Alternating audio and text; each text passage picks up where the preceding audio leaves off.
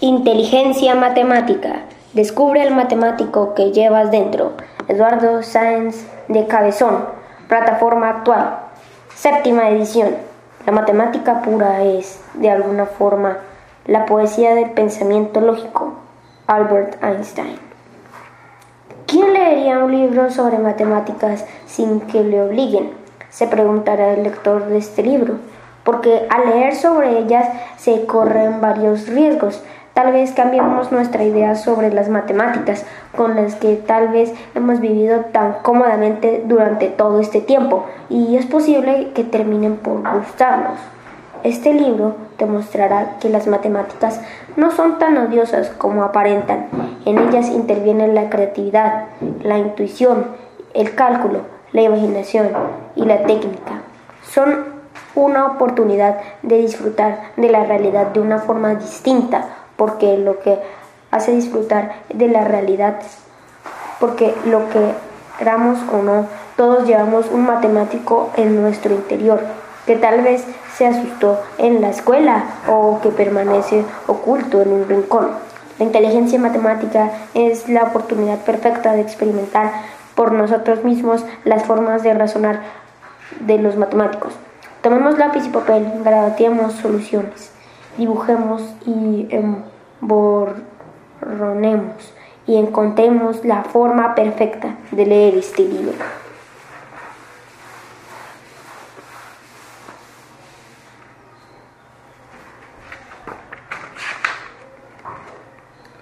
Eduardo Sáenz de Cabezón, Logroño, 1972. Es, el doctor de, es doctor en matemáticas, a las que dedica sus esfuerzos en labores de docencia, investigación y divulgación.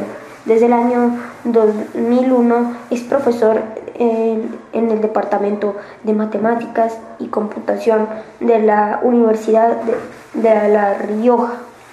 Desarrolla su investigación en el área de álgebra computacional, a la que ha contribuido con numerosos artículos de investigación y colaboraciones con matemáticos españoles y europeos realiza una intensa labor de divulgación de las matemáticas mediante conferencias, espectáculos, charlas y talleres que han disfrutado miles de personas de todas las edades y de todo el mundo. El ganador del concurso de monólogos científicos Lab en 2013 y miembro fundador del grupo Big Bang Científicos sobre Ruedas. Presenta en YouTube el canal derivando dedicado a las matemáticas y su disfrute. Colabore en diversos medios de comunicación. Su número favorito es el 3435 y puedes encontrarlo en Twitter en la cuenta arroba. Inteligencia matemática. Descubre el matemático que llevas dentro. Eduardo Sáenz Cabezón. Si estás leyendo esto, seguramente ya es demasiado tarde para avisarte, pero, pero quizá estamos aún a tiempo. Déjalo, déjalo. De verdad, no empieces siquiera, no sigas leyendo. Cierra el libro y déjalo apartado. Guárdalo para siempre o dáselo a alguien, o a lo mejor, tíralo lejos de ti, donde no puedas volver a abrirlo. Si conoces algún búnker nuclear sellado, mételo ahí. En serio, esto es como un libro sobre matemáticas. ¿Quién leería un libro sobre matemáticas sin que le obliguen? No seas tú, aún puedes evitarlo. No digas que no te lo han advertido. Es posible que sigas leyendo encuentres cosas que no te vayan a gustar. O peor aún, es posible que encuentres cosas que sí te van a gustar. Cosas sobre las matemáticas. Y eso no puede ser raro. Venga ya, no sigas. Veo que no me haces caso. Seguramente piensas que estoy de broma o que exagero. Allá tú, yo ya no puedo hacer más. Eh, si has decidido leer, no puedo impedírtelo. Al menos déjame pedirte que leas este libro con cuidado. Ten cuidado, ya que si finalmente decides seguir adelante, es posible que, hayas, que haya cambios en tus ideas sobre las matemáticas, esas ideas con las que, con las que llevas viviendo tan cómodamente todo este tiempo. Es posible que si sigues leyendo este maldito libro te introduzca a pensar que las matemáticas no son tan odiosas y que en ellas interviene la creatividad y el juego de formas que no sospechabas, que en ellas es tan importante la intuición como el cálculo, la imaginación como la técnica y que incluso te abren oportunidades de disfrutar de la realidad de una forma distinta. Es posible. En este libro vas a encontrarte con algunos grandes matemáticos, vas a enfrentarte a las trampas y a los satisfactorios satisfacciones del pensamiento lógico. Vas a ver acertijos y, juegos y, y vas a ver problemas aparentemente inocentes que la humanidad aún no ha podido resolver. Hay alguna historia triste, otras maravillosas. Quizá hay alguna oportunidad para la risa. Te encontrarás en algún momento razonado, experimentando o incluso sorprendiéndote. Trataré de hacerte ver que conviene tener algo de matemático en esta vida. Y aunque mucha gente tiene una historia de frustración por las matemáticas, es posible reconciliarse con ellas sin traumas ni sufrimientos. Quizá hagamos algunas cuentas y algunos diagramas. No pasa nada, ¿verdad? Seguramente la mejor forma de describir lo que tienes delante es diciendo que es un paisaje muy variado, mucho, algunos de sus aspectos estimularán más a algunas personas que a las otras. Hay quienes disfrutarán de partes que dejarán indiferentes al resto. Alguna gente no entenderá por qué otros gocen con algunos capítulos de este libro, pero aún así las matemáticas y así son muchas de las formas de pensar en las matemáticas.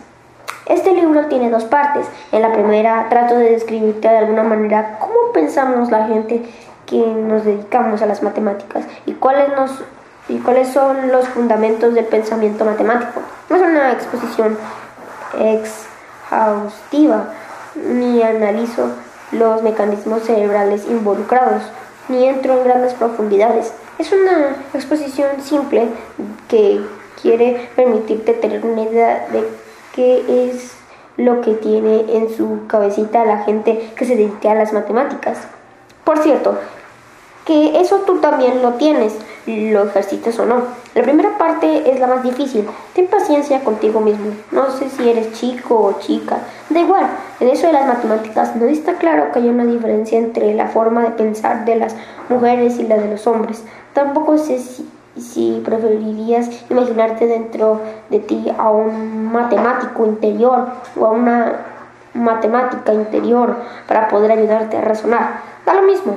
Lo importante es que ya has decidido empezar. Aproveches al máximo el tiempo que vamos a pasar juntos. Este libro no se lee de forma distraída o de un tirón.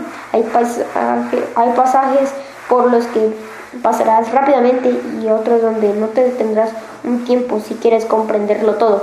No pasa nada. Esto no es una carrera. Es un paseo y cuando quieras darte la vuelta, la das y ya está. La segunda parte del libro trata de ayudarte a mantener activo a tu matemático o matemática interior, a que os llevéis bien, mm, que tengáis una relación fluida que sea beneficiosa para ambos. Tienes un matemático interior, lo quieras o no. Yo me lo imagino como una especie de Yoda pequeñito dentro de mí que habla raro y razona de forma lógica. Tal vez el tuyo se asustó en la escuela o permanece oculto en un rincón o anda disfrazado de otras cosas o percibe en ti un rechazo que no se atreve a romper. Yo qué sé, quizá se siente culpable por no haber sido capaz de mostrarte lo mejor de sí mismo y de lo que apreciéis.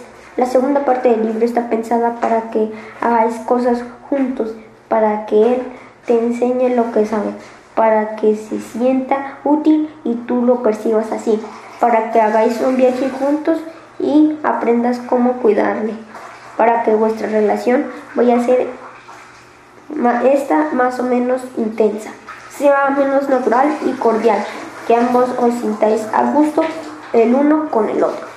He colocado a lo largo del libro problemas y cuestiones matemáticos con benévola intención que te desanimen a seguir. También puede ser que por desgracia, en lugar de desanimarte, te sirvan para acicate de motivación, que te resulten interesantes e incluso divertidos. Si es así, no es culpa mía, No era mi intención. Si te diviertes es por tu culpa. Yo declino toda la responsabilidad en eso. El propósito de todas esas cuestiones y problemas de que de algún modo experimentes en tu propia carne las formas de razonar los matemáticos. Es mejor entonces que tomes lápiz y papel, que grabes las soluciones, que escribas y dibujes en borrones, que experimentes las pequeñas frustraciones e, y las íntimas satisfacciones que produce el razonamiento matemático, la resolución de problemas, el llegar a tus propias demostraciones.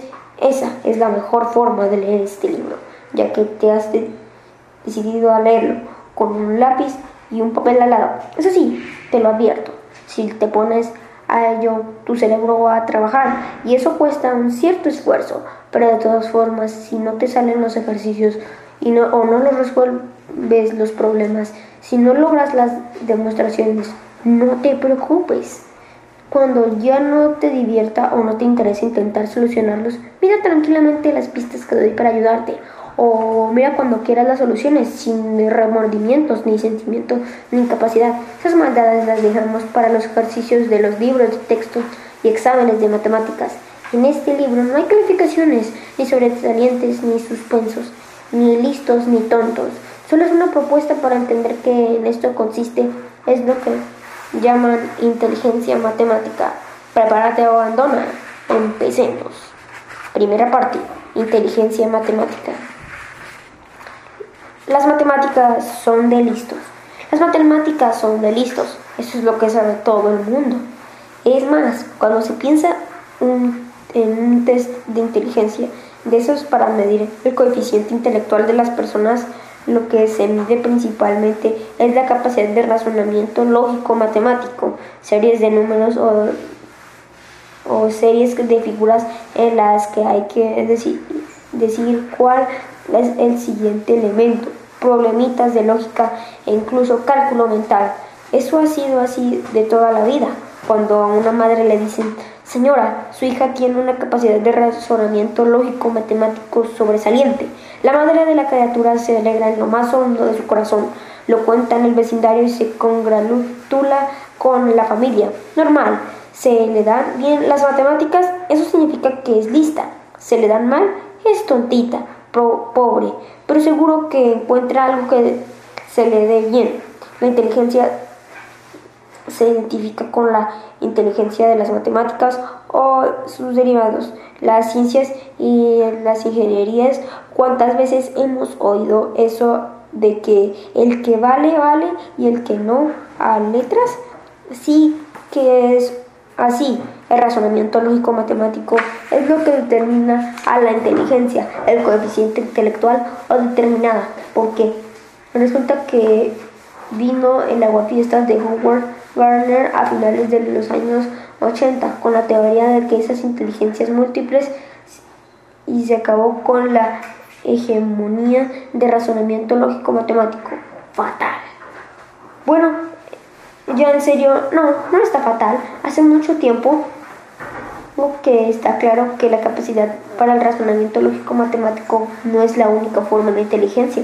La verdad es que no hacía falta esperar la teoría de las inteligencias múltiples para descubrir que la única forma de, de la inteligencia no es ser la inteligencia matemáticas. No sé muy bien cómo definir la inteligencia en general o la inteligencia humana en particular. Me quedo tranquilo porque no soy el único que tiene dificultades para eso.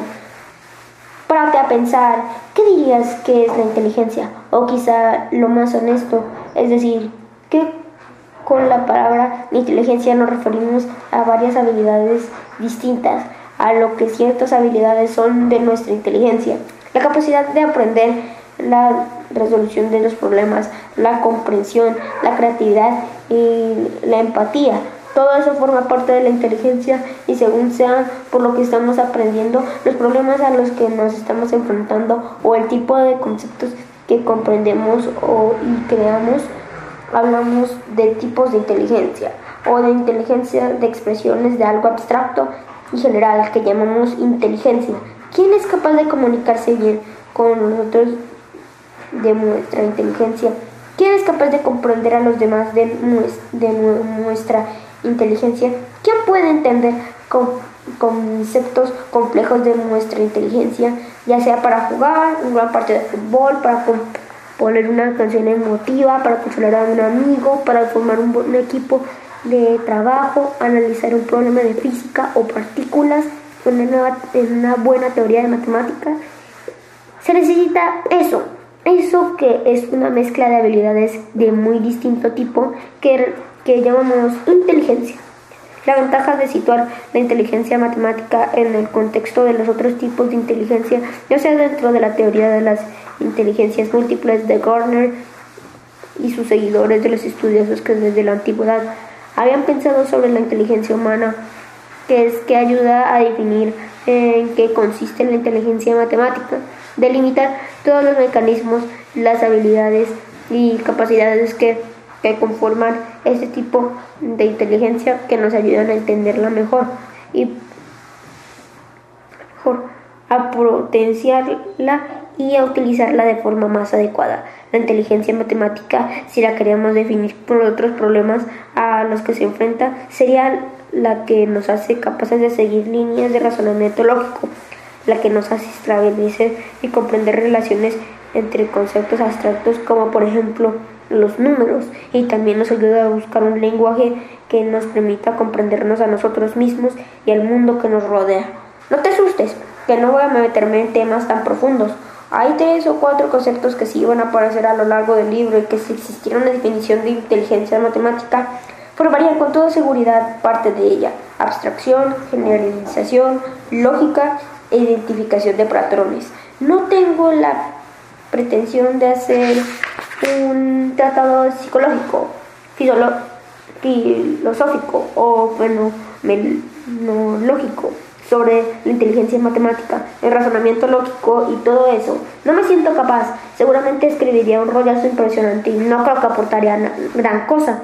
En su lugar, vamos a tratar de, de ver la inteligencia matemática en acción, experimentándola en carne propia, poniéndola en práctica.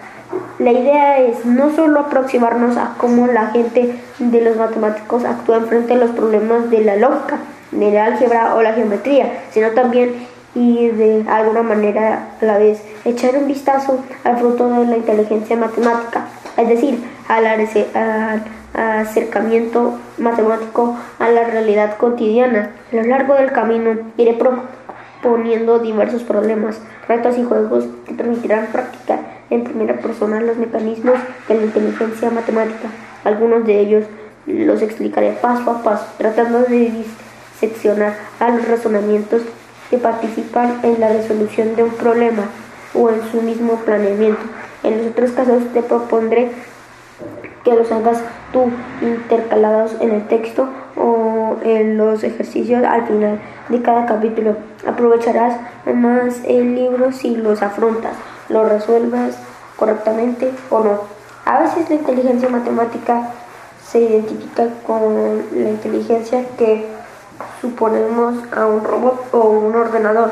La capacidad de cálculo es el procesamiento de datos sin lugar para emociones o empatías. Estoy seguro de que ya sabes que no es así, pero por si acaso dejémoslo claro. No identificas la inteligencia matemática con saber multiplicar de memoria números de ocho cifras. Eso es habilidad de cálculo y nada más. Es cierto que gran parte de las matemáticas tienen que ver con números y cálculos que son frecuentes. Pero no pienses que estoy de broma cuando digo que hay matemáticas a los que nos dan faltan los números y las cuentas. Un buen matemático y tener una gran capacidad de cálculo son dos cosas distintas. Le propongo dos ejemplos de matemáticos extremadamente inteligentes, dos genios de la naturaleza muy diferentes. Alexander Grothendieck fue uno de los matemáticos más creativos del siglo XX. Realmente revolucionó las matemáticas en el concreto de las relaciones entre la álgebra y la geometría. Pensó más allá de lo que se había pensado hasta entonces. Después de él, una amplia de las matemáticas nunca se volvía a hacer de la misma manera. Hoy en día seguimos explorando las matemáticas de que Grothendieck inventó. Era un genio en el sentido más intenso y clásico de la palabra. alguien que supo ver más lejos de lo que los demás ni imaginaban. Y sin embargo, se dice que era muy malo con los números y que no sabía pensar en concreto. Cuentan que los que un día durante la conversación matemática alguien le pidió a, a que le diera un número primo cualquiera. Él se sorprendió un, un poco. Un número primo en concreto, el de verdad. Tras un segundo pensamiento dijo el 57. Pero resulta que como seguramente te has notado, el 57 no es primo, es 19 por 3. Desde entonces y medio en broma al 57 se le conoce como el primo de Grothendieck. En el otro extremo de su relación con los números, con los números concretos, un verdadero amigo de las cifras fue Ramanujan. Ramanujan era un muchacho indio sin prácticamente formación matemática que de forma autodidáctica y espontánea llegó a llegó a comprender muchos de los secretos de los números.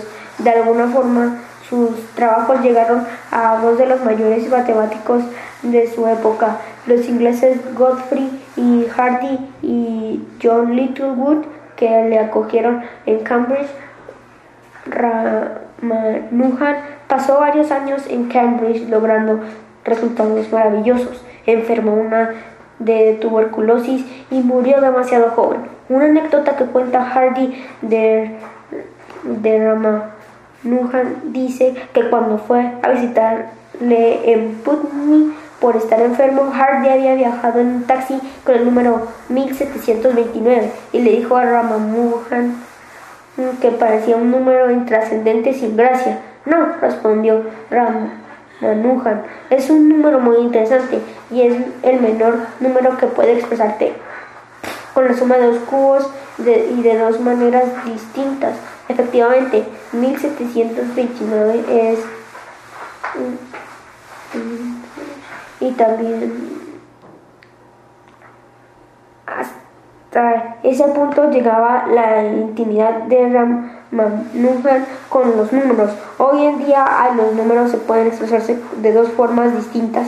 Como suma de dos cubos se les llama números de Hardy-Ramanujan Nujan. Vamos a ir calentando la cabecita. Al final de cada capítulo habrá uno más o menos ejercicios que pueden darte un poco de entretenimiento, pero que sobre todo sirven para que despiertes un poco al matemático que llevas en tu interior y que empieces a comprender cómo piensa. Cuidado, son muy importantes, forman parte del libro, una parte sustancial, te van a ayudar a sacar provecho de este libro y si es que tiene alguno, contribuirán a aclarar lo que te cuento en la obra y lo que es más importante, a conocer y entrenar tu matemático interior.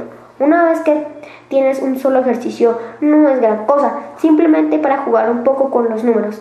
Ejercicio número uno. Encuentra algún número que pueda ponerse como la suma de dos cuadrados de dos formas diferentes.